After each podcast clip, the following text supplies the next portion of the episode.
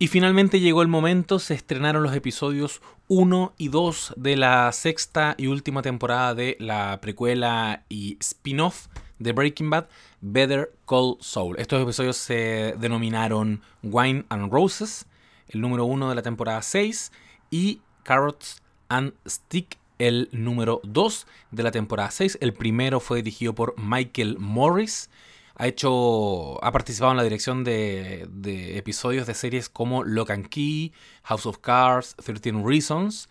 Y fue escrito ni más ni menos que por Vince Gilligan y Peter Gould, creadores de esta serie. Sabemos que Vince Gilligan fue también el showrunner y autor mente detrás de la que hoy día es considerada como la mejor serie de la historia, sino una de las mejores, Breaking Bad. Ese es un debate que alguna vez podemos tener.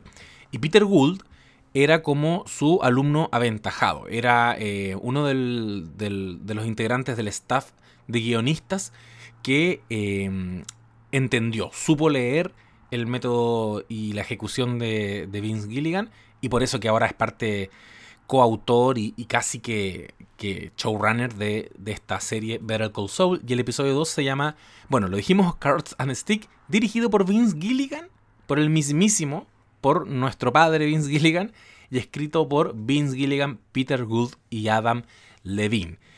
Finalmente, está ocurriendo algo que yo hace mucho tiempo quería hacer y que no se había dado la oportunidad porque, ustedes saben, hablar de series de televisión eh, implica, en un podcast, implica coordinar a los integrantes de ese podcast y así como yo tengo muchísimas deudas, por ejemplo, con la serie The Americans, que la Chiri y la Lula tienen muchas ganas de que comentemos.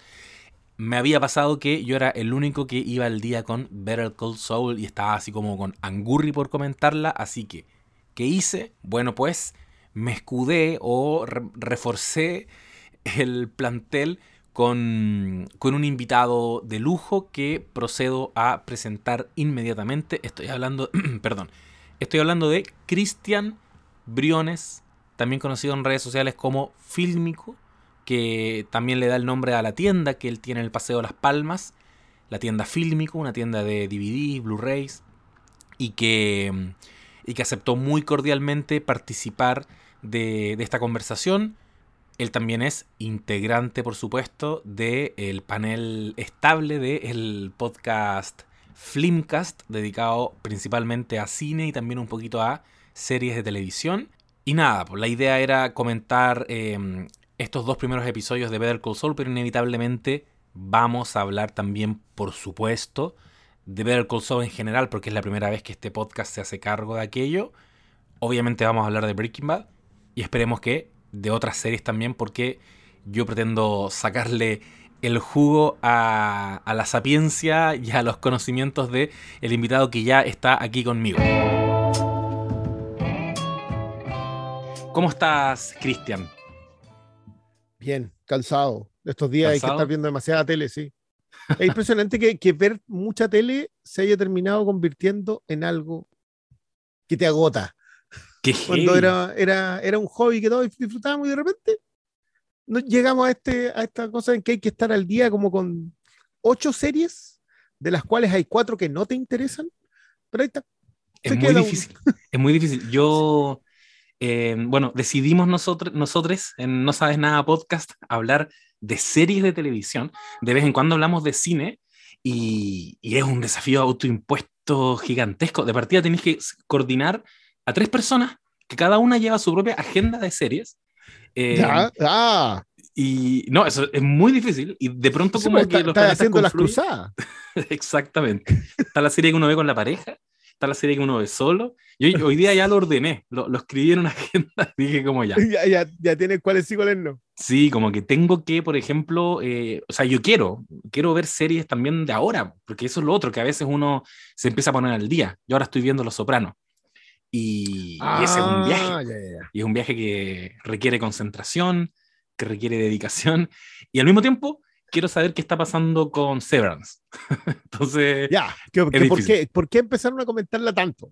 Sí, ¿cachai? Entonces, y eso es de ahora y va a estar probablemente en los Emmy. Entonces es difícil. Sí.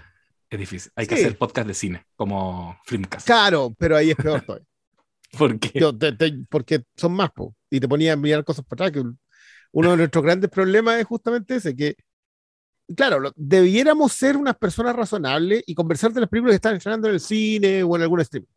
Pero no, a los perlas se les tiene que ocurrir, oh, esta película se parece a esta. Y ciclo de cine noir polaco, así, ¿no? Y, y, tenéis que andar buscando y viéndola y se te mezcla con todos los estrenos y con las cosas. Entonces, pero son es agotador, pero muy satisfactorio, hay que decirlo. Sí. Porque uno como que incluso, incluso cuando no las estás conversando, como con mucha más gente, igual ya las estáis consumiendo y como que sentís que hay pequeños nichos en donde, en donde igual se queda. Claro. Yo a mí eso me tiene, a pesar de lo agotado, me tiene muy contento. ¿Y, series? ¿Cuántas estás viendo simultáneamente? En este momento yo te diría que unas 12. No te puedo creer. Ah, es que igual yo, le, dedico, le, dedico, tiempo a esto. Pero, pero tú en Severance voy recién en el cuarto, que supuestamente era el capítulo eje, y todavía me acordé mucho de Leftovers, que me decían que el capítulo eje era como, no, el tercero de la primera. Ah, ya. No, no, no, el siete de la primera. Ah, puta. Eh, no, no, no, en la segunda temporada el eje, ya, po. Y, y lamentablemente el eje de, de, Leftovers era el 7 de la tercera. O sea, faltaban dos capítulos para que terminara.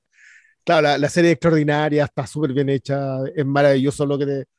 Pero me está pasando eso con Severance, como que a lo mejor me están vendiendo la pesca y el capítulo así maravilloso es el 8 de la primera temporada, que es el último y hay que esperar un año.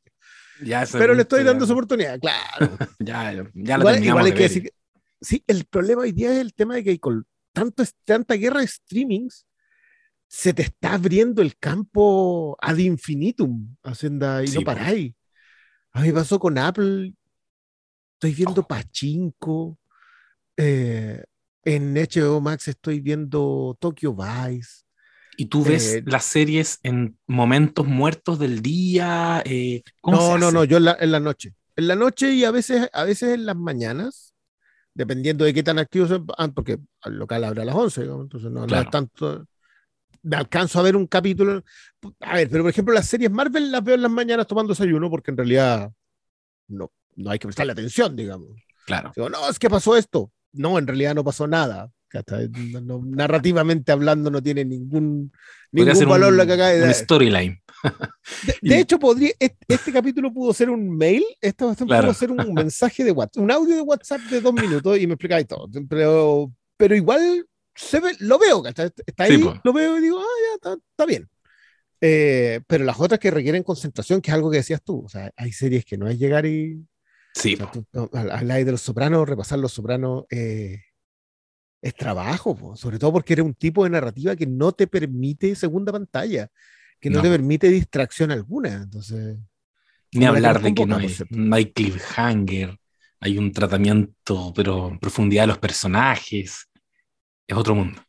Y pequeñas pistas que van armando los personajes también. Eran, eran los tiempos en lo que hoy día se conoce como el foreshadowing, que en ese tiempo tenía sentido, porque era un sentido narrativo, no era solamente para, ah, se fijaron, que es lo que pasa hoy día. O sea, hoy día es, el vicio del foreshadowing. En ese tiempo tenías que entender qué estaba pasando para que al final alguien terminara en un paseo en bote. Claro. Oh, un paseo en bote. Oh, Uf, pero pero lo que nos convoca ahora es otro gran drama de la televisión, em, de, la era, de la era de los streamings, pero que, que, su origen es anterior a la era de los streamings. Su origen es Breaking Bad. Estamos hablando de Better Call Saul. Antes de empezar a, grabar, te comentaba que en este podcast nunca hemos hablado de Better Call Saul. Es una deuda que tenía pendiente y quería para eso escudarme de alguien que, que yo sé que se maneja, lo he escuchado hicieron un Decidiste capítulo... traer refuerzos, ¿qué se dice? Hay que traer refuerzos, exactamente. y, y bueno, se estrenó entonces la sexta y última temporada. Y te quiero hacer una pregunta innecesaria quizás. Puede que sí. Quizás demasiado inabarcable, pero lo voy a intentar. ¿Existe una, pregunta, una respuesta para la pregunta de Breaking Bad o Better Call Saul? ¿Hay algo mejor que la otra? ¿Se, son una sola unidad? ¿Hay respuesta para eso? yo, yo creo que sí. Yo creo que es que, mira, yo estoy, yo, mi plan 2022 es eh, hacerle el quite lo más posible al concepto tajante de esto es mejor que esto otro. Perfecto. Eh, básicamente, y no, y no necesariamente en esta, yo creo que en esta igual es, mucho mejor la conversa. No necesariamente porque eh, no creo que se puede hacer. yo creo que se puede decir, no sé, The Wire es mejor que Sopranos. Tú, tú podés tirar eso en la mesa y tener una conversación acalorada, pero eventualmente tú vas a salir con... Pero acá no, que, ojo, que creo que es el mismo fenómeno. Nosotros me acuerdo, con, con, un amigo, con Guachupé, siempre hemos conversado del factor OS eh, Sopranos The Wire, que son un eje en HBO, en la reconocida segunda era dorada de la tercera era dorada de la televisión, diría yo. Aunque para mí también son, son momentos ejes. Tal como tú decías, el, el tiempo de los streamings yo creo que lo que pasó con la entrada de la televisión privada, con la creación de HBO primero, con AMC, que, que es un híbrido, con Showtime, con FX, etcétera, es que la televisión privada cambia la fórmula narrativa. Entonces, nos vemos la televisión que empezamos a ver en HBO en esos tiempos, no es la misma televisión sindicada de antes. Y tal como tú decías, Peter Call Saul es un está en a medio camino entre ser mm. completamente streaming, porque AMC la tiene pensada con el hecho de que Netflix es la que dice, amigo, usted denle, eh, pero que también nació a lo Mad Men en otro lado, nació para hacer una serie de televisión. Eh, pero yo sí creo que hay elementos para colocar en el debate sin saltar al concepto de ranking, sin decir esta es mejor que esta o esta no. Pero la pregunta es muy buena. Yo creo que fue Guillermo el Toro el que se la mandó un hilazo en Twitter haciendo defensa de que Better Call Saul es mejor que Breaking Bad y que tenía unos puntazos así que eran más encima en la quinta. ¿eh? En, un momento en que estábamos todos febriles, hay que decirlo, que fue que, que, que, la quinta tiene, tiene momentazos de televisión pura, entonces fue como muy difícil decirle, no, caballero, sabe que está equivocado usted, eh, que creo que no. Ahora, yo creo que se depuró eh, la ejecución a un nivel superlativo. El, el, nivel de ejecución que nosotros estamos viendo en Better Call Saul creo que es de lo mejor que yo he visto en televisión, si es que no lo mejor que he visto en televisión en una década. Yo, yo, no, yo no recuerdo, o sea, Breaking Bad tiene momentos así de altos, pero no sé si así de altos. Claro. Ahora, son 12 años con los mismos personajes. Entonces, te pueden dar una escena como ah, el quiebre que fue la mosca en Breaking Bad, hoy día no se puede hacer, básicamente. Mm. Se puede depurar al nivel de ejecutarlo a la perfección, lo que en ese momento era una sorpresa absoluta. Hoy día lo ejecuta a la perfección en, Better Call Saul y podí contarme un capítulo, no sé, en, en, la misma, porque ese era un capítulo encapsulado, entonces era, era porque había poco presupuesto, eh, se habían, se habían gastado mucho, tenían que hicieron un capítulo en un solo en un solo estudio. Pero eso también es hoy lo que estamos viendo ahora en Better Call Saul es es simplemente exquisito. Y yo te diría que no solo en estos dos episodios, es lo que estamos viendo en general. La cantidad de detalles que te hacen, que no solamente te colocan en el mundo de Breaking Bad, sino que más encima por sí mismo tienen muy buen peso como que estamos en el punto en donde estamos empalmando las historias, en donde va a aparecer Jesse, va a aparecer eh, Heisenberg, o bueno, en ese tiempo puede que todavía sea Walter White, pero no es lo mismo. Eh, no sé, yo echo de menos el hermano, por ejemplo. Sí. Por, poner, por tirarte un personaje que para mí es extraordinario en, en, los fundamentos de la serie. Eh, lo echas de menos, pero, me gusta. Ah, no recientes que lo hayan que le haya pasado lo que le pasó. No, no, no, no, para nada. No, porque es fundamental para el, para el, para el nacimiento de Saul Goodman. es, es, a ver, es que es, me pasó eso a propósito de cuando tú me dijiste, hoy sabes que vamos a hablar de Better Call Saul. Me pasó que yo, mi primer pensamiento es, no hemos hablado en general de Better Call Saul. A nosotros mm. hicimos un podcast, hicimos un Flinkcast, creo que también yo conversaba en, en, mi programa en YouTube de Better Call Saul, pero creo que nunca ha habido un nivel de dedicación como el que existió con Breaking Bad. Muy cierto. Porque siempre existe, y aquí otro punto a conversar es que como es un spin-off, el nivel de calidad no puede ser igual, porque el otro es el original, que el de Breaking Bad. Claro. Que también encuentro que es un muy buen punto para conversarlo. Ahora, tú tiraste la pregunta, pero ustedes, esto es algo que suelen hacer los periodistas, no tienen la respuesta ustedes. No, no. ¿Tú, cómo, ¿tú cómo estás ahí en esa pasada? Em, me pasa parecido a lo que tú comentas. Uno parte desde la premisa de que estás hablando de algo que en teoría, con grandes comillas, es un subproducto de, de otro que es el canon, que su existencia se justifica en virtud de que hubo algo antes. Em, el valor en muchos pasajes incluso también crece con las expectativas de, y, y el contraste de ese otro relato que tú ya viste. Entonces, en ese sentido me cuesta mucho ponerme Guillermo del Toro y, decir tan tajantemente que... pero, la defensa del Toro era, era magnífica. Yo todavía lo... Es que, aparte de la defensa del Toro, debe salir como la semana de Cuyata, de ese episodio glorioso de la cuarta temporada, de la cuarta temporada que era la ejecución de una estafa. Que sigue siendo mi episodio favorito de todo Better Call Saul. Yo sé que hay episodios mejores, ¿eh? Batman es una joya, hay episodios en la tercera que yo también, pero Cuchata yo creo que le pegó a los amigos de la ejecución, gente como del Toro que, que es, eh, es una de estas personas que analiza, yo creo que tiene, tiene el gran problema, que es algo que nos pasa a mucha gente que nos dedicamos a la apreciación cinematográfica, de que no vemos ya las cuestiones. Claro. Sino es suma de elementos y estás viendo, ah, que a mí me pasó en el, en, de los nuevos, el segundo, eh, que no podía creer el, nivel de, de prolijidad en el personaje de, King. No, no, no podía creer lo perfectamente construido los detalles que estaba hasta el remate. Y, y, el cierre del segundo episodio. Eh, yo aplaudía de pie es una joya. Hablemos un poco de, ese momento. Yo, yo me iría inmediatamente al, al episodio 2 eh, de esta sexta temporada.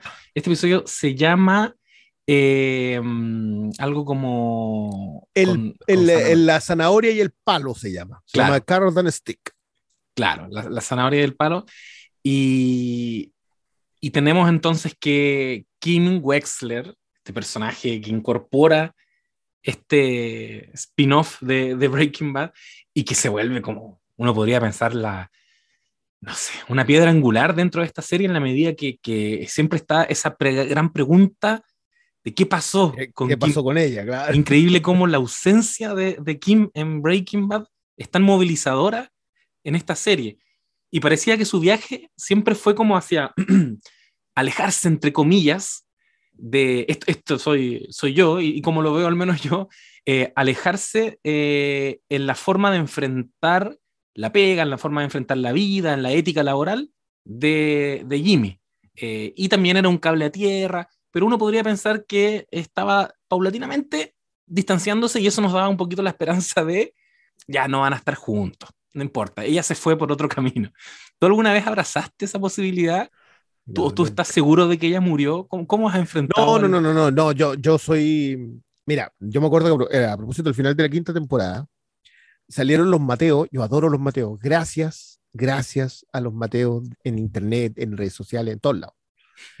Los Mateos tienen la gran cualidad de detectar cosas que uno, en la apreciación, yo te, insisto con esto, uno se pierde.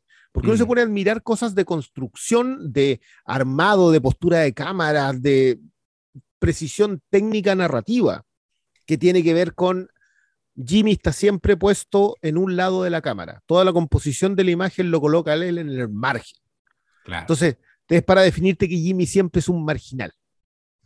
Ese tipo de cosas es nefasto. Yo les digo, por favor, no hagan eso. No se envicien viendo esos detalles en el porque se empiezan a perder el total. Los Mateos, en cambio, se fijan en el detalle técnico histórico que cuando Soul conoce a Jesse y a Walter White, lo primero que dice, no fui yo, fue Nacho. Sí, y no, yo, ¿quiénes son ustedes? Ah, no, no, no, si yo, ese no es mi nombre, yo me llamo Jimmy McGill, este nombre lo tengo para, tu cachai.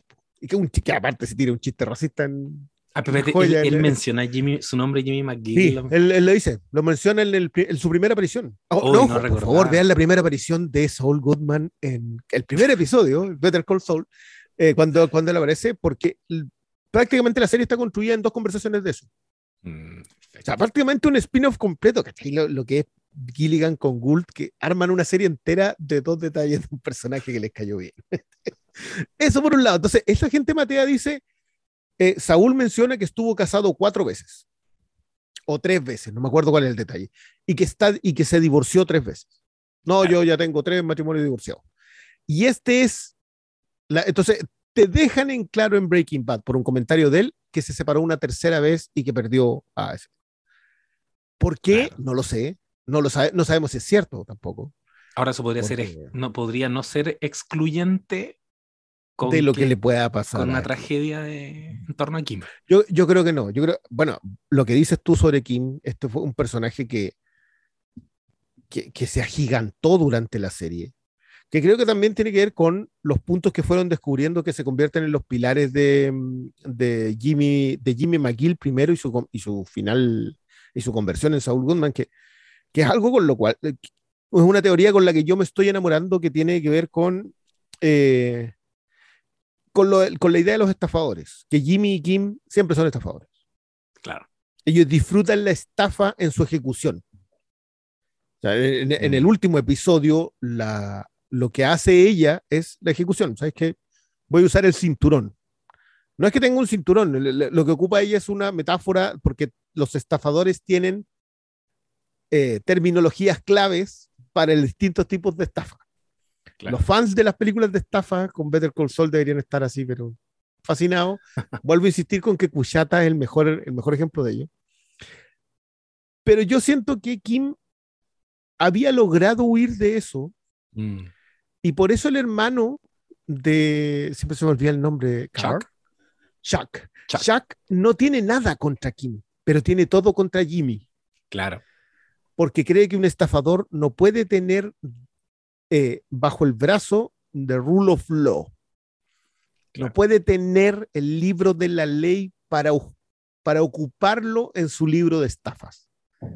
por eso Chuck, un amante de la ley, no, no tiene no tiene ningún miramiento en hacer todo lo posible para que Jimmy no ejerza. Pero nunca tiene nada contra Kim porque entiende que ella cree en la ley. Mm. Que, es a mí una de las cosas que más me gusta de su personaje porque sigue, de hecho acá menciona, estos fueron los mejores días de mi vida porque pudo ejercer la ley.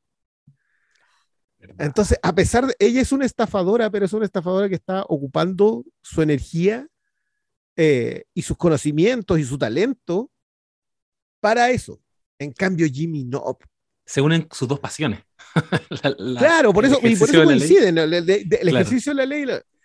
y por eso creo que también Kim tiene más posibilidades de salvar, sobre todo porque el, desenlace de la quinta tiene mucho que ver con eso, la parada de ella con lo con Lalo. Que, que eso es lo otro. La cantidad de cosas que han pasado en Better Console a mí, me encantó que te recordaran dos cosas del primer episodio. O sea, como que en el primer episodio de, la sexta temporada te acaban de mostrar un elemento del primer episodio de Better Call Saul, solamente para decirte, siempre fueron los dos estafadores. ¿A qué elemento te refieres? A la tapita del, la tequila. Del tequila, en, en la secuencia del flash forward. En la secuencia del, que en realidad es una secuencia del final de Breaking Bad, claro. Claro, que no sabemos ya hasta, esta altura qué tan cerca estamos tampoco de, de, Breaking Bad. No sabemos si está en paralelo, de hecho. Exacto. Y tenemos no sabemos si, si, si la droga de Heisenberg va a ser la razón por la cual eh, Don Eladio perdone eh, lo que está haciendo Oh, Gustavo. No, no, no, tenemos idea. No, no sabemos. así el peso de Heisenberg. Que es una posibilidad. Qué increíble porque, sería. Porque el, el, el, laboratorio está construido. Claro. Ahí, ahí me, me, salió en, creo que en TikTok, alguien comentaba que, eh, que en la escena de la temporada anterior en que vemos a Hank y a Gumi, que se lleva detenido a tres tipos y incauta no sé cuánta plata, podría ser la razón por la que él está al comienzo de Breaking Bad diciendo, oh, ojo, que voy a salir en la tele por una incautación. Ah, Creo que el, valor es el mismo. Ya, ¿viste? Por eso, esos son los Mateos. Sí, a los Mateos hay que darle las gracias porque te, como que te hilan puntos que tú solo estás disfrutando. Claro.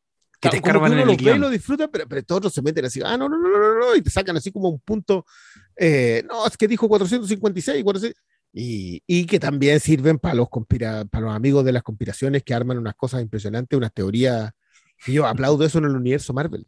El universo Marvel tiene mejores teorías en redes sociales que películas. Bueno, yo, yo fui un, un, fiel seguidor de Game of Thrones y, y, y la decepción y ese borrazo fue, pero, yo, tengo, yo tengo una gran conversación sobre que Game of Thrones es perfecta hasta el tercer episodio de la octava temporada. ¿Ah, sí? Podemos discutir el 4, 5 y 6. Ya. De hecho, si sacas el 4, 5 y 6, la discusión es bien, es bien difícil de establecer que fue mal ejecutado el remate. ¿Tú estás hablando del, del episodio de la guerra en Winterfell? ¿La batalla de Winterfell? La, la, la, muerte del rey de la noche. La muerte del rey de la noche. Ya. No. ¿Qué me pasó? Me pasó hace poco, esto es anecdótico, pero igual tiene que ver un poco con, con eh, lo que te decía a propósito de la construcción de largo aliento. Claro. Que por eso es que no podemos ignorar que Better Call Saul tiene 12 años. Claro. Es, imposible decir, no, sabes que no, puedes hablar solamente de las seis temporadas de Better Call Saul. Tienes que hablar de las de los siete años de. Hoy van a ser más, van a ser como 15 años. De los siete años de eh, Breaking Bad. No, no puedes evadirlo, por, por, por gustos de construcción, por, eh, por desarrollo de talentos narrativos. Y yo de verdad, el, el, episodio de Vince Gilligan, que es el segundo, era ya... Loco, retirémonos. Imagínate que esto, si esto sigue mejorando, ¿qué va a hacer? Eh, y, me, y, me, pasa a mí con Game of Thrones que la repasó mi mujer hace poco, entonces la vi completa de rojo. Eh, y no tengo ningún reparo. O sea, en, no sé, por la aparición de Ed Sheeran, yo hubiese ejecutado a alguien que escribió esa escena. Como ejemplo para otros guionistas para no hacer barbaridades como eso. Pero aparte de eso, detallitos así chicos, no tengo mayores reparos. No me gusta la muerte Meñique, por ejemplo. Ya. Porque creo que es anticlimática. Pero encuentro que hasta ese episodio, que debió haber sido el final de la séptima, y el 4, 5 y 6 debió haber sido una temporada mejor desarrollada. Pero hasta ahí, yo no puedo, no puedo quejarme. A mí me encanta que, que, sea anticlimático Jon Snow, porque Jon Snow es un personaje anticlimático. Sí, sí. A, mí me pasa que... me es muy difícil eh, sacudirme del hecho de que me leí los libros.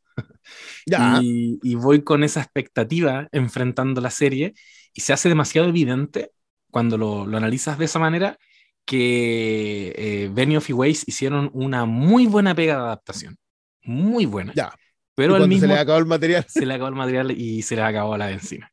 Y, se, y se, nota demasiado. Y, y, no sé si R.R. Martin algún día nos va a dar su final, eh, pero creo que por ahí nos vamos a sorprender. Es que, es que yo, creo, yo creo que el gran problema hoy día es que cualquier final es tramposo. Porque es un final que ya juega con el trabajo sobre expectativas no satisfechas. Claro. Entonces, como sea, yo creo que ya, el caballero ya perdió o ganó, porque ganó en ausencia, como que no tuvo que escribir algo para que lo que él escriba sea mejor. Qué brillante, si lo pensé. Pero, pero no fue. Nuestra mente va a ser siempre. Claro, claro. Imposible que no esas cosas. Sí, adoro esas cosas. Pasa harto. Em, bueno, en definitiva, en estos dos episodios de la de esta dos primeros episodios de la sexta temporada no, se hace entonces cargo de eh, de la trama, podríamos llamar la, trama de Kim, que es hacia cómo engolosinarse con esta idea de, que ahora existe Saul Goodman.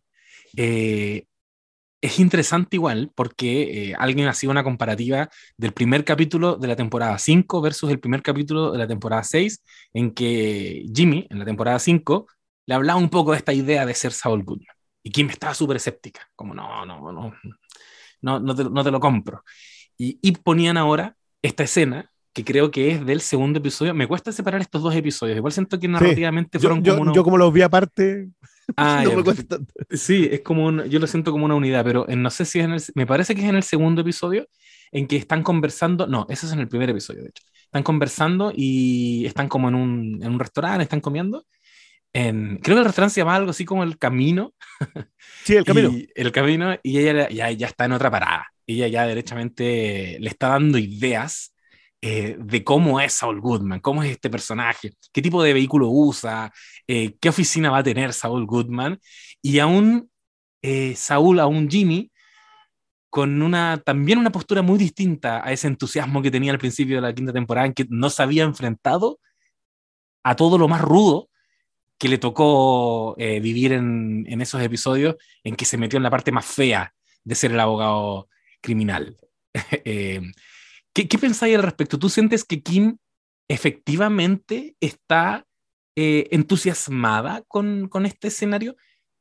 Con este nuevo escenario de hacer esta estafa, de cagarse a Howard ¿Qué la está movilizando a, a realmente? Propósito, a propósito de, de, otro, de otra pieza fundamental, a mi parecer. ¿eh?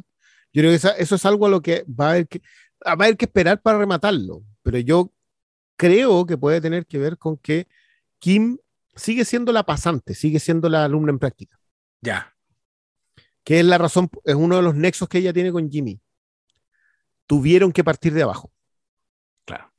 Y en ese comienzo de partir de abajo, que hay una secuencia brillante cuando él habla con una chica que está postulando al cargo, uh, cuando él está en el directorio, y le hermosa. dice, tenéis que trabajar para alguna vez poder cagarte a estos eso, sí. eso es todo para él. Y es esa la idea. Y yo creo que de alguna manera el entusiasmo de Kim pasa por ahí. Pasa ya. única y exclusivamente porque son estos los que tienen que pagar.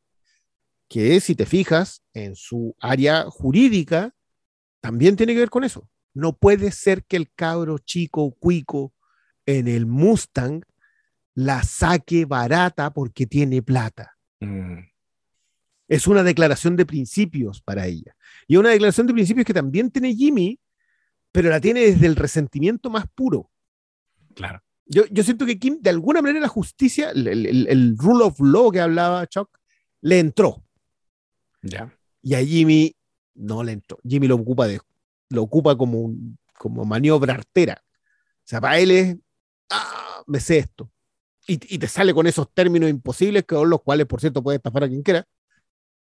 Porque vuelven a salir un par de personajes que ya habían tenido que ver con él. Tremendos los dos, quiero decir. ¿eh? porque, porque me llevaron de nuevo a esos mismos personajes que ya habíamos visto. Qué gusto verlos en pantalla. No sabía que los quería ver en pantalla. sí, como que son gente que. ¿Por qué los quería ver? Pero me encantó verlos. Ahora, en esa escena en que ya, bueno, en, en el episodio 1 se, se, ejecuta esta secuencia de, de, estafa estilo Jim en el club, en que se mete al baño, hace que se inunde, todo. Y en el segundo episodio viene la segunda fase que es de eh, convencer entonces a estos dos personajes que tú mencionas, no, no recuerdo el nombre, lo, lo, voy a buscar por acá.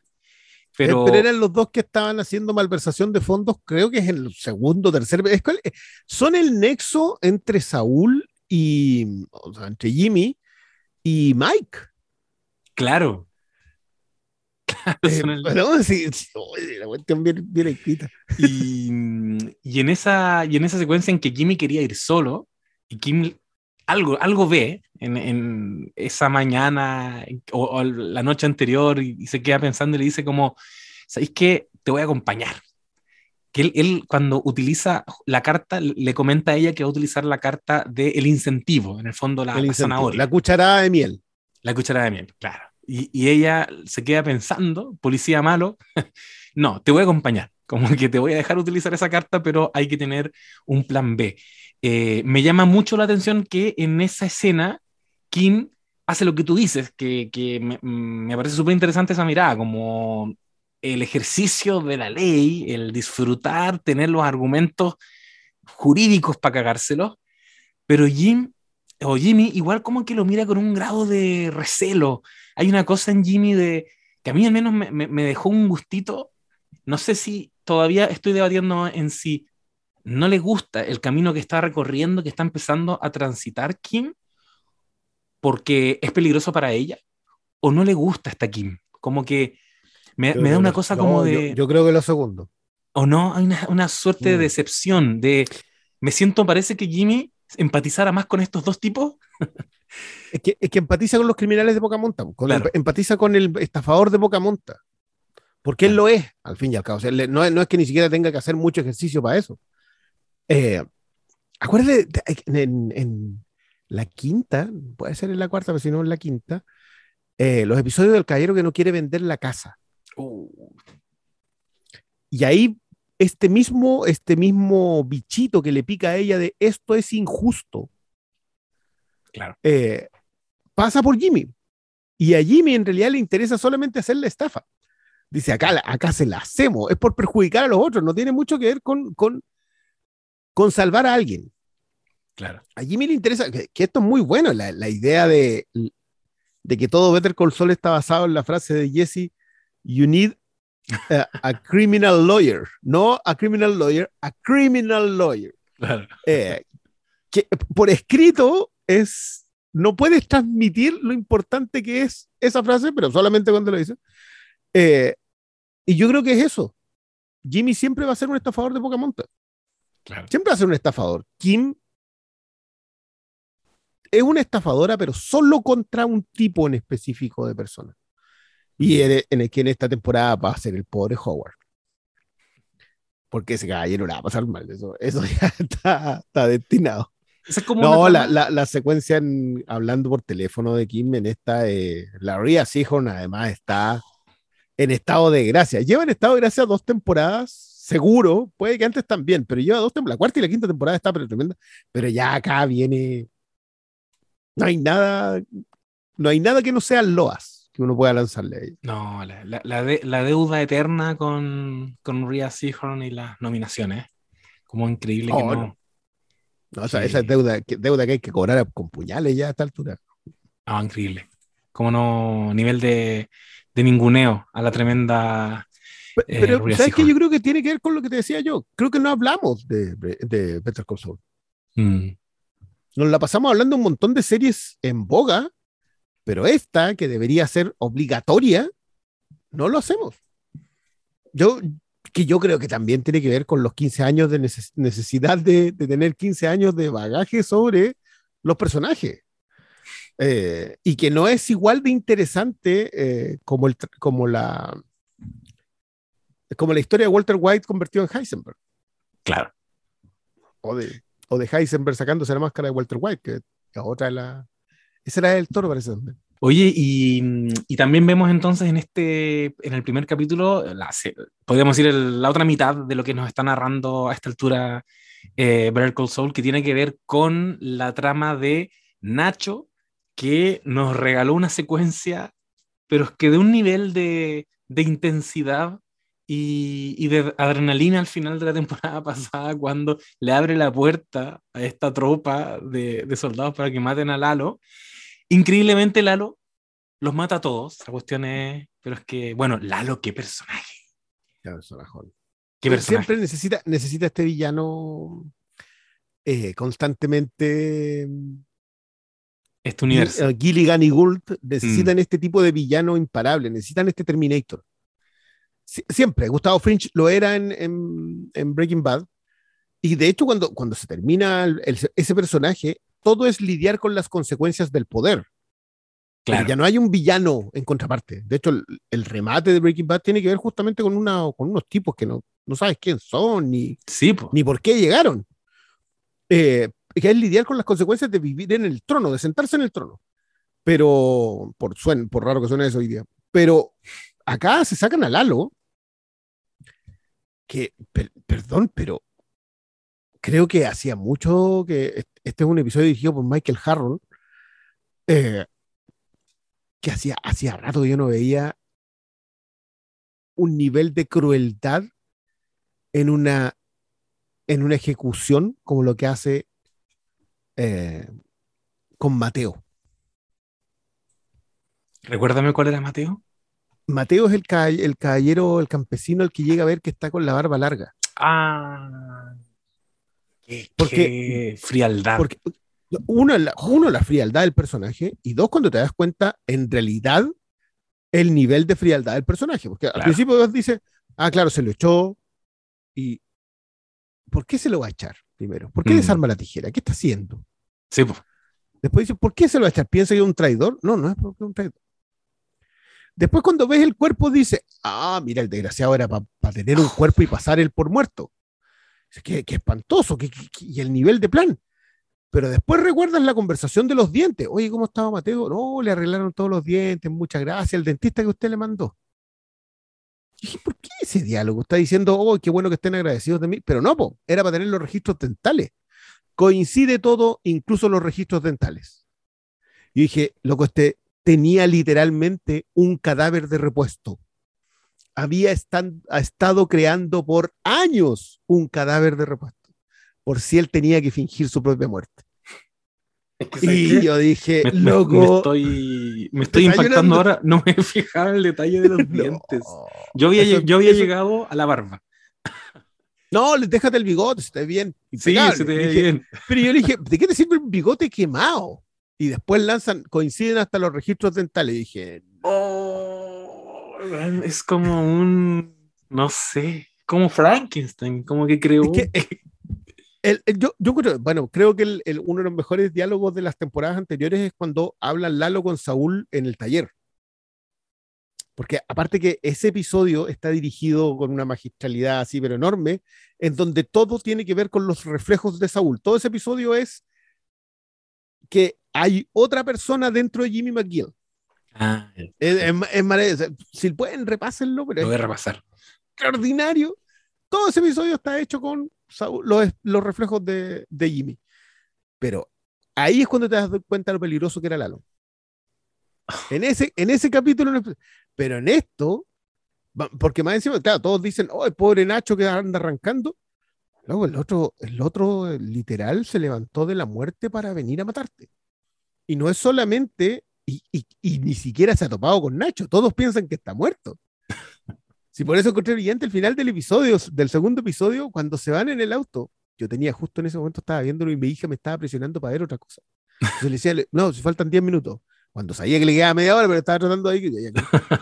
Y cuando termina, yo estoy así, oh, el capítulo bueno, porque viene después del diálogo de la Ria Seahorn, sí, con la salida, con el lobo y ovejas, que es un que es probablemente la semilla de esa separación. Pero después sentí el otro auto partir y yo dije, oh, llegó Lalo. Dicho y hecho. Pasa el auto Ahí es donde está ahí. Esto está demasiado bien escrito y el problema es que son demasiados detalles en un solo episodio. Son demasiados detalles. Eh, yo me lo voy a repetir porque a mí se me, se me deben haber pasado varios. Sobre Lalo, eh, un poco agarrándome a lo que comentáis, es increíble cómo Gilligan y Gould logran construir otra forma de villano, otra forma de antagonismo cuando ya parecía que habían explorado maneras distintas de ser muy malo, de ser mm, eh, como la fuerza desatada de, de, Tuco Salamanca, pasar a la frialdad y la estrategia de, Gustavo Fring, y de pronto, Lalo. Un tipo que tiene esa cosa como del director técnico que era Gustavo Fring, pero que también está ahí de delantero en la cancha, como que está jugando. le gusta jugar. Le gusta jugar, está, está ahí. Eh, y no lo lograron matar entonces al final, al final de la temporada anterior. Y tenemos entonces a Nacho Vargas, que está el pobre. Eh, al, tremendo Michael Mando. ¿ah? Yo quiero decir que oh, es uno de los, de los nombres poco mencionados en las buenas actuaciones de esta de Better Call Saul. Y de verdad construyó un personaje desde los primeros episodios hasta aquí. Es alguien al quien le tienes cariño, a pesar de que sea quien era un tipo que vivía con dos chicas drogadictas y le pasaba droga para mantenerla. Y eso es lo que hacía, básicamente. Era un cafiche de mala muerte, traficante, más allá de la relación con su papá. Creo que hay una. Que ahí todos nos sensibilizamos. Claro, pero, pero el papá igual como que lo desconoce. O sea, por mucha plata que tengáis, por mucho que queráis comprarme la cuestión y por mucho que queráis, esto lo hiciste tú. Sí, la dignidad de ese personaje. sí, es tremendo. Aparte que lo, lo otro, lo, de Gilligan y Gould para encontrar un aplauso por los directores de casting de esta cuestión, porque encuentran siempre el personaje preciso. Lo, los nativos americanos que salían de, de, esta cuestión de, ¿cómo se llama? Lady Liberty Seguro, no me acuerdo. Eh, donde decían la cuestión de los impuestos. Ah, ya. sí. De... dónde se sacan esa gente? los dos personajes que aparecían, yo decía, ya, pero esto es que no me extrañaría que después sea el mismo viejo que le vende la camioneta al, a Heisenberg. Oh. No me extrañaría, a mí ese tipo de cuestiones siempre, siempre encuentro que las hacen muy bien. Eh, pero no, yo creo que lo de Nacho Vargas O sea, tú estás ahí ya en... haciendo barra por él. Sí, pues. Es una cuestión impresionante. Em, creo que hasta incluso yo había como puesto debajo de la alfombra ese, el estilo de vida que él llevaba, que comentaste recién, tener estas dos cabras en la casa. Em, también, también en Nacho Vargas hay otro, otra ficha en este, en este ajedrez y que tiene sus propias características distintas también a todo lo que hayamos visto. O sea, con, con la cantidad de personajes que tiene Breaking Bad, la cantidad de personajes que tiene Better Call Saul, Nacho Vargas también fue algo totalmente nuevo genera una empatía y un cariño muy parecido al que generaba Jesse Pinkman, en el sentido mm. de, que por favor sáquenlo de ahí. Claro, no, no me lo maten. No me lo maten, él, no quiere estar ahí, como ayúdenlo.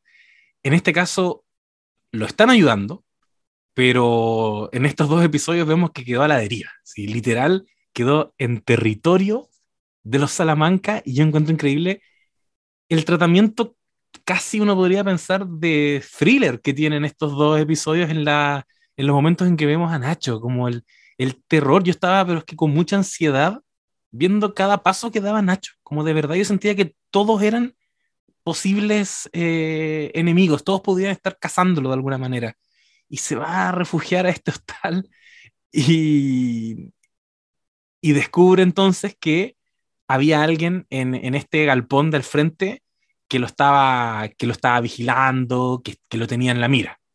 Em, vemos una secuencia en que Nacho se escapa de ahí del, de, este hostal y se va a meter para encarar a este tipo que lo estaba apuntando con la pistola, que lo estaba, lo estaba espiando, y, y también hay, hay como, siento una intencionalidad para mostrarnos un, una suciedad en la escena. Todo, todo, lo sentí como medio horror en la, en la, en la secuencia de... Surge desde la oscuridad, de hecho. La oscuridad, el tipo sudando, se estaba comiendo como uno, no sé si era una tica, como una especie de... Sí, algo, sí, era unos, unos, snack, taqui, ¿no? Sí, unos taqui. Y cantando la golondrina. Exacto, exacto.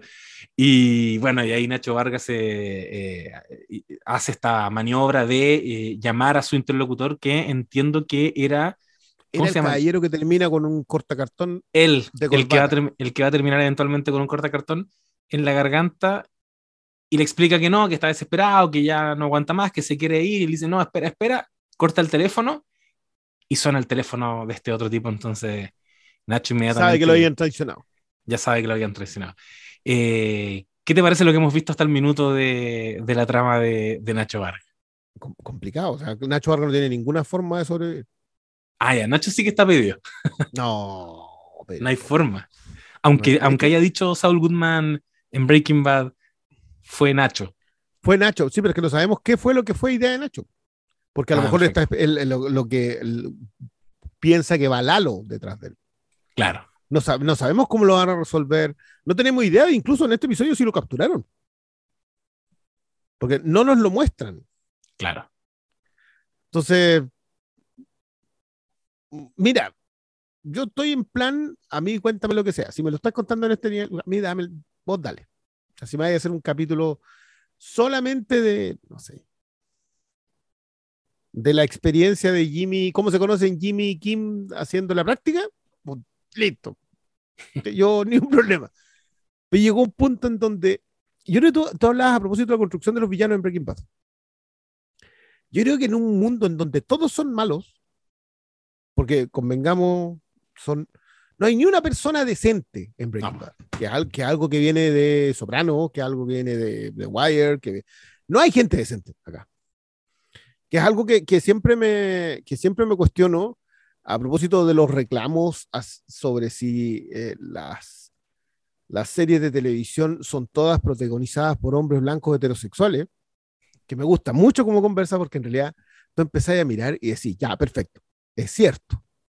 Magnolti and The Wire, Tony Soprano, eh, Walter White, eh, dependiendo cómo quiera Don Draper, eh, Jimmy McGill. Nadie es decente.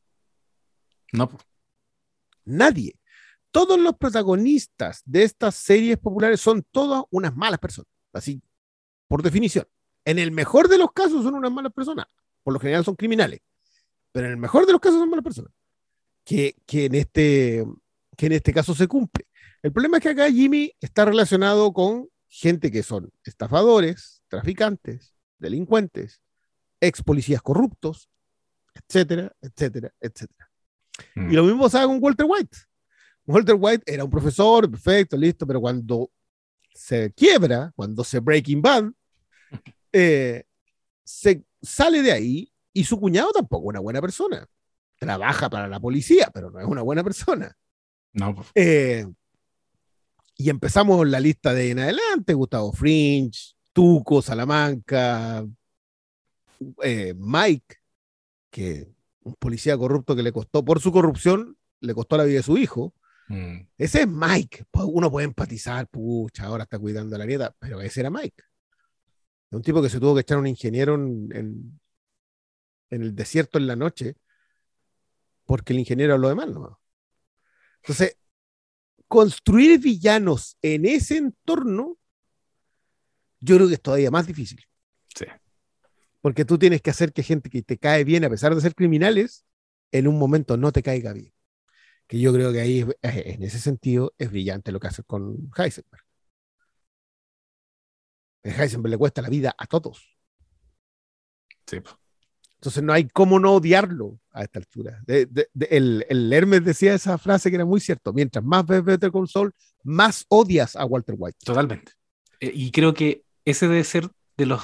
Hablábamos de Kim, hablábamos de Chuck, de estos personajes que en su ausencia en Breaking Bad le han dado mucho valor a, ver, a, a la serie Better Call Saul, pero es increíble cómo resignifica al canon una precuela, spin-off, porque efectivamente, eh, siento que va a llegar Walter White a aguar la fiesta a todos. es una cuestión impresionante. Como que yo ya estoy, o sea, es impresionante pensar en lo que, cómo va a terminar Mike. Yo siento ahora que Mike es inmortal. Con, una de las mejores frases de cierre de un personaje que encuentro yo. ¿Por qué no me dejáis morir en paz la concha? esa, esa, frase es gloriosa como cierre. Yo, yo, yo entiendo lo, puedo identificar muchas influencias en lo que hace Gilligan. Creo que, creo que tanto él como Gould tienen mucho acervo del nuevo Hollywood en el sentido de que todo es muy anticlimático y todo es muy desesperanzador. Aquí no hay, no hay gente buena y no hay buenos resultados. Los finales no, no son para que quedes contento. De hecho, yo creo que el descanso que tiene, que tiene esta gente fue hacer el camino. Hicieron una película para, ¿sabéis qué? abracémonos todos, celebremos un rato, ya está bueno de, pegarnos en el suelo nosotros mismos y hagámosle la historia a un personaje que, pueda huir. Claro. Que se pueda ir. Y eso, y esa cuestión, eh, si, tú revisas todo estos casi 15 años de historias que tenemos, es la única. Sí, Pucha, esperemos que le haya ido bien. A Jesse. A Jesse. No esperemos que le haya ido bien. Ahí en la se instaló con un, claro, se puso a trabajar en una cerradera, se cortó una mano, no sé, pero, pero aún así era optimista esa pasada.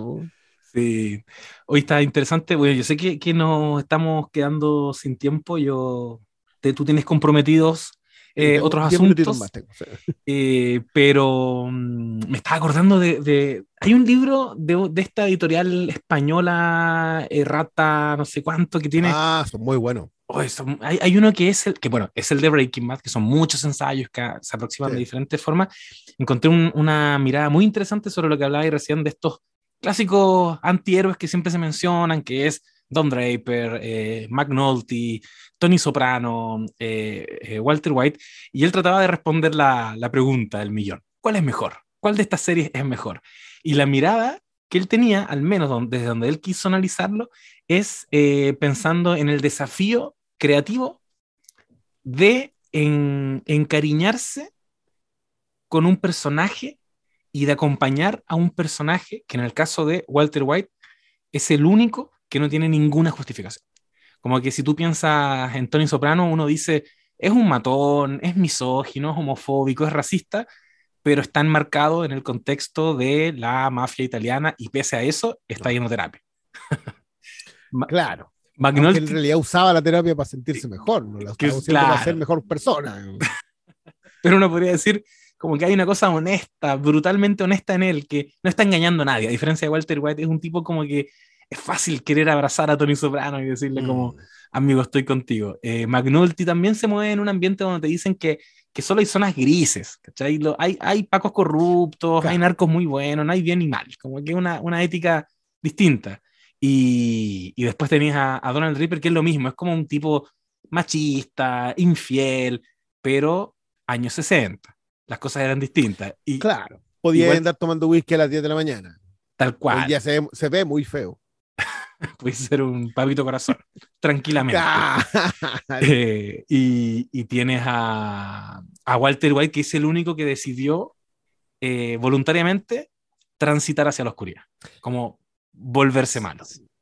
Es que, es que yo creo que la, la, Esto fue una conversa muy larga. Yo, yo empecé a ver Breaking Bad por, no por recomendación, sino por atosigamiento de un amigo que llegó un día con, con, de esto cuando, cuando uno bajaba los episodios y los tenía que quemar en un disco. Estamos hablando de esos años, yo sé que es una historia antigua para mucha gente. me llevó y me dijo, tenéis que ver esto. Y yo así como, ya, si se dio el trabajo de hacer esta cuestión, voy a ver.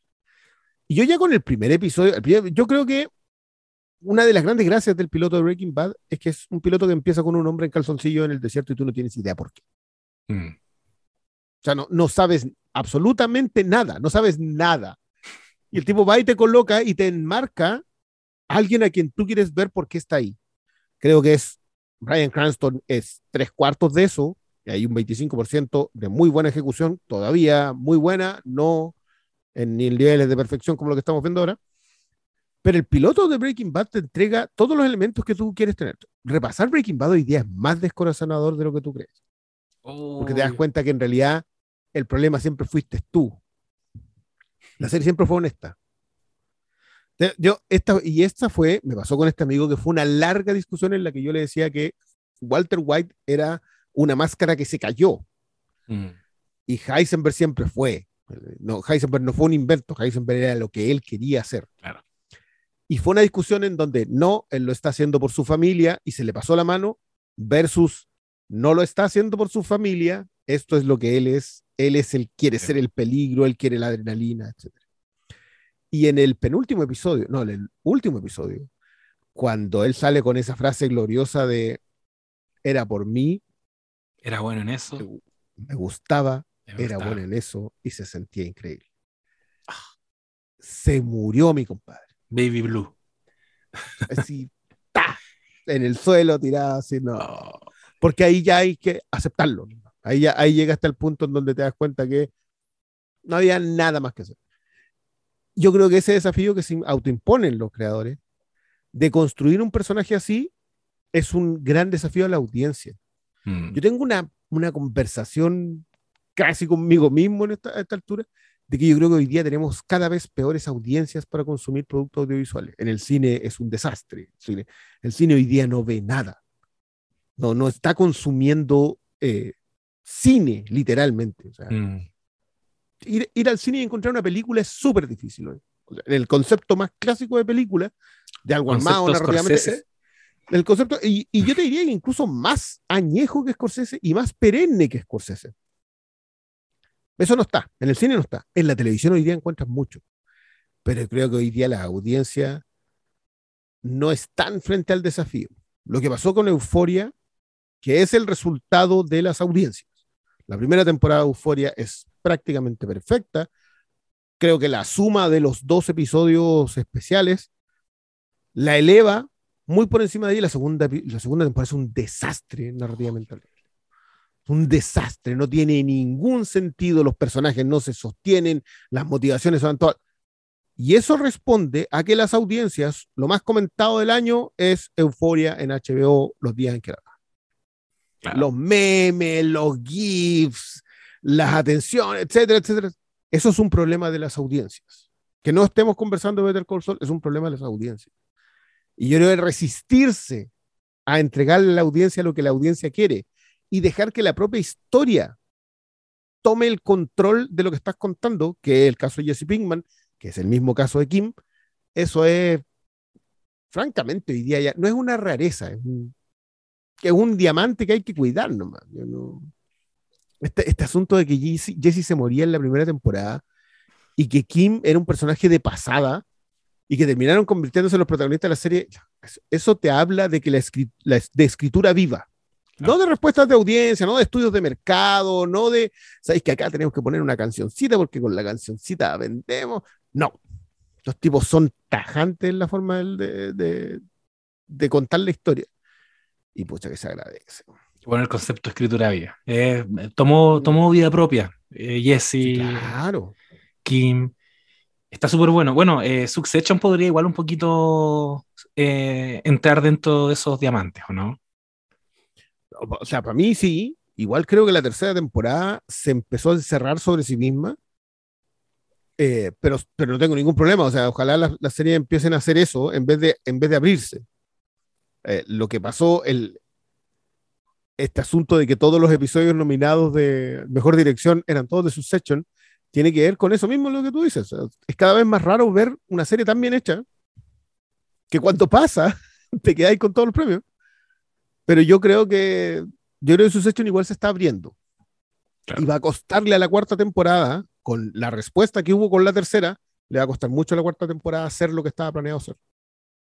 Ser este momento en que los, los desheredados, los hijos desheredados, tienen que enfrentarse a un, al rey.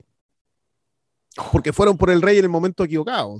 Me hiciste recordar esa, escena final, el padrino, la palmadita en el brazo a Tom de oh, entrando a escena. ahí, lo mejor es cuando te das cuenta de qué está hablando Tom cuando le dice al otro, ¿quién alguna vez en esta familia te ha cuidado? Sí. y ahí es donde te das cuenta que en realidad está hablando lo otro.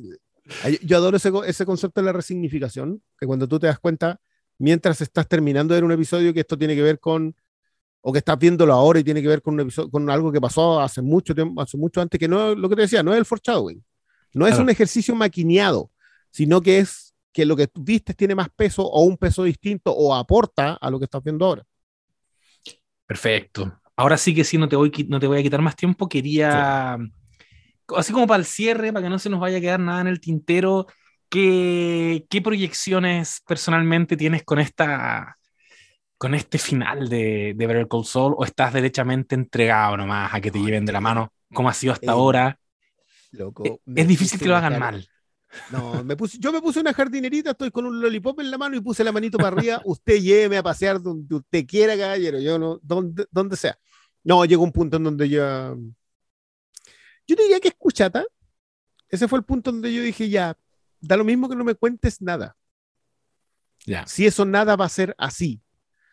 Eh, hoy día también una perla rarísima es justamente este detalle. Que estemos pudiendo ver cosas bien hechas que no tengan que cumplir un listado de cosas que tengan que ocurrir. Mm. Por eso, por eso creo que el episodio de Paul Thomas Anderson, ese episodio de Magnolia de Euforia, era tan bueno, porque no me, en esa cuestión pasan tres cosas, pero está todo contado en, en, pensando en que lo que estás haciendo es cine.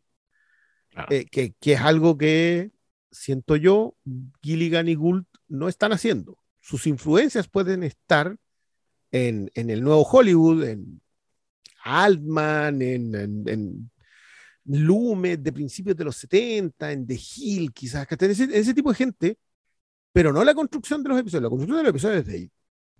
Mm. Yo, yo creo que lo que hace Gilligan y Gould no lo hemos visto antes. Que, que sean trabajos de tan largo aliento. Entonces, cuando tú llegáis a este, a este punto, en donde nos quedan ahora, ¿cuántos son? Van a ser siete en esta primera tanda. Once en total. Nos quedan cinco. Bueno, nos quedan nueve horas claro. de, de Better Call Saul. Entonces, y aparte que yo creo que ya Gilligan y Gould van a decidir cerrar un poco la historia. no, no, los veo haciendo un spin-off de Kim. ¿Qué, qué? O, de, o, de, Gustavo. Ya, ya me llenaron la historia lo suficiente. Está esa entrevista donde Gilligan igual como que insinúa que no, no, dijo nada realmente, pero que él, no, que él al menos ahora quiere descansar y quiere probarse a sí mismo, que puede hacer otro tipo de cosas. Eh, puede hacer otro tipo de cosas.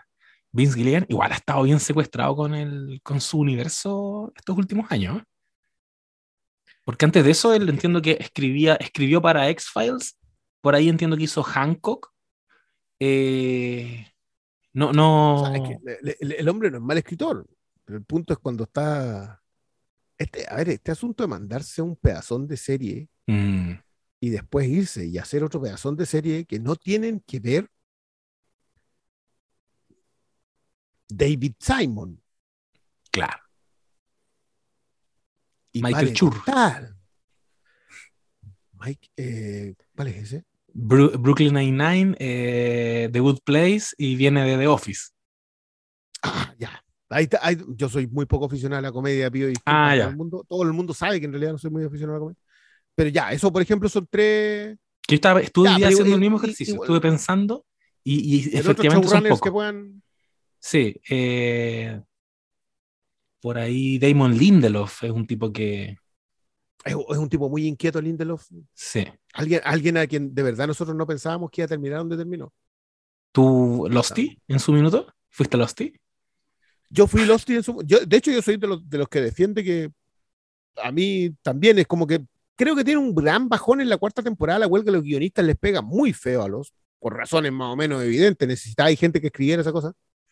Eh, y creo que lo que decía Stephen King era cierto. Esa cuestión debió haber durado tres temporadas aunque no tengas final, termínalo en la tercera. O sea, responde las preguntas. Es que también, es que esto, es una conversación súper extensa, pero tiene que ver con que Lost inaugura una fórmula narrativa que es la caja mágica. Mm. Eh, y que después muy pocos han logrado ejecutarla de, de manera decente. Porque responder preguntas con más preguntas no te funciona cuando la gente lo que quiere es respuestas, a menos que seas muy bueno contándolas. Yo creo que las dos primeras temporadas de Lost son muy buenas contándolas. O sea, te meten preguntas, te meten preguntas, te meten preguntas y ahí toda la semana. Y después ya no resultó nunca, prácticamente nunca más. Pero yo te diría que Lindelof debe haber sido el que tiene la carrera más cohesionada del lote.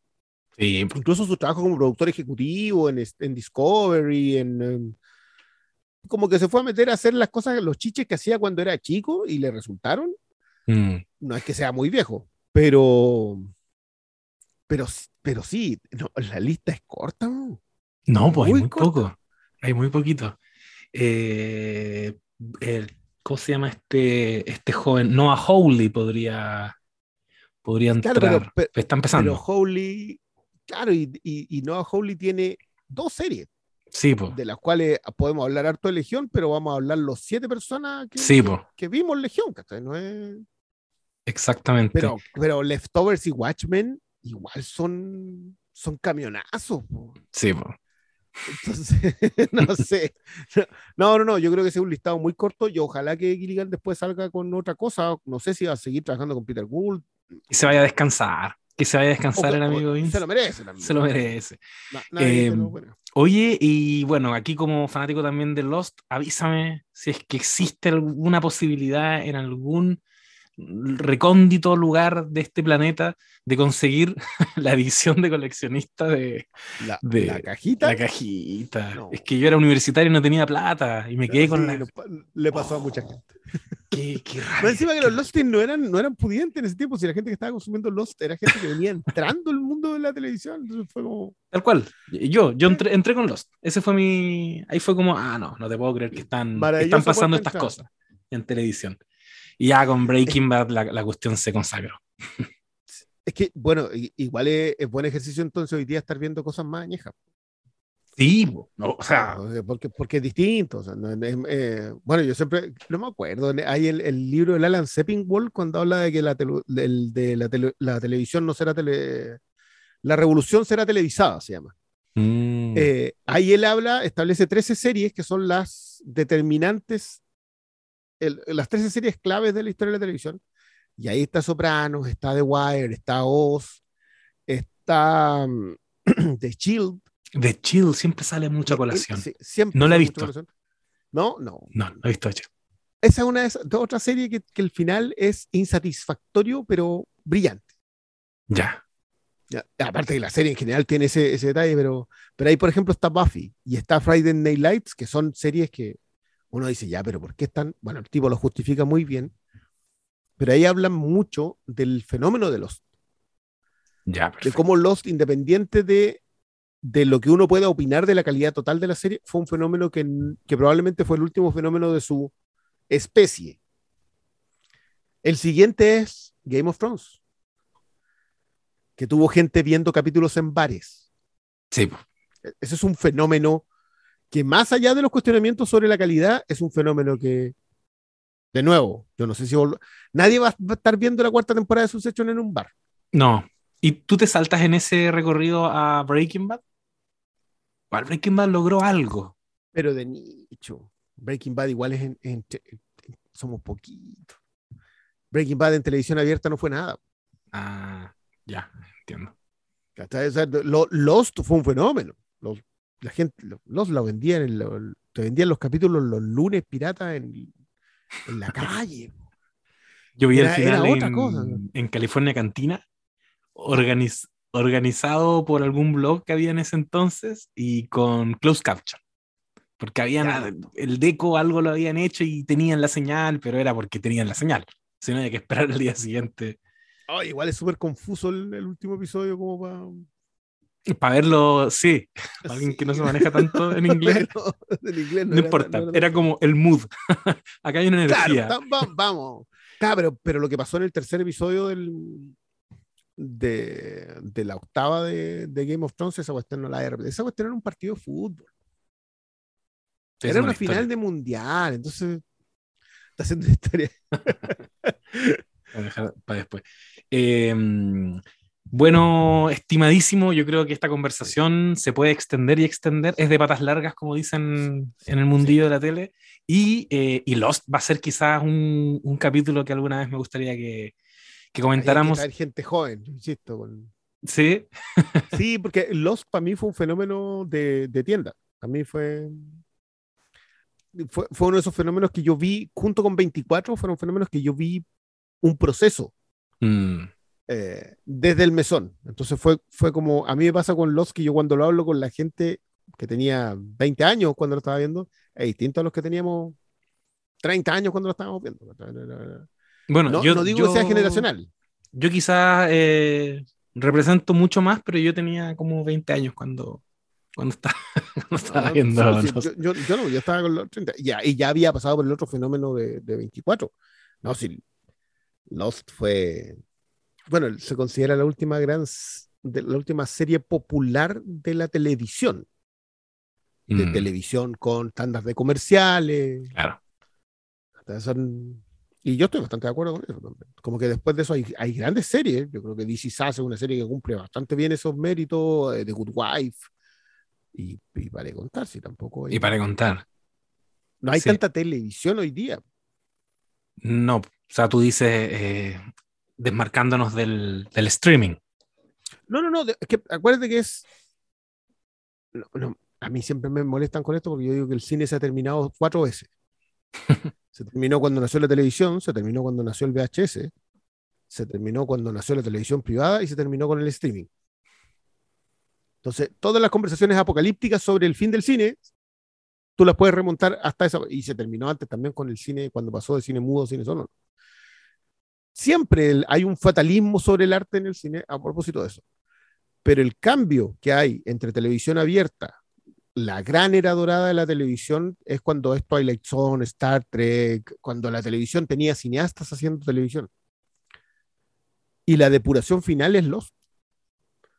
En donde llegan unos cabros y te hacen una, te inventan una fórmula narrativa cuando ya tú pensáis que no existe, es que, que ese asunto no, no, no, hay nada nuevo, los tipos te salen con una fórmula narrativa y Shook Up the World. Todos pegados en algo. Yo creo que esa es, es la última de su especie. Y después de eso yo hago la diferencia entre televisión privada, HBO, AMC, Showtime, FX, etcétera, y el streaming, que es la entrada de Netflix. Lo que hace Netflix con tirarte las maratones y después de eso, todo, ese sistema de, de, esta.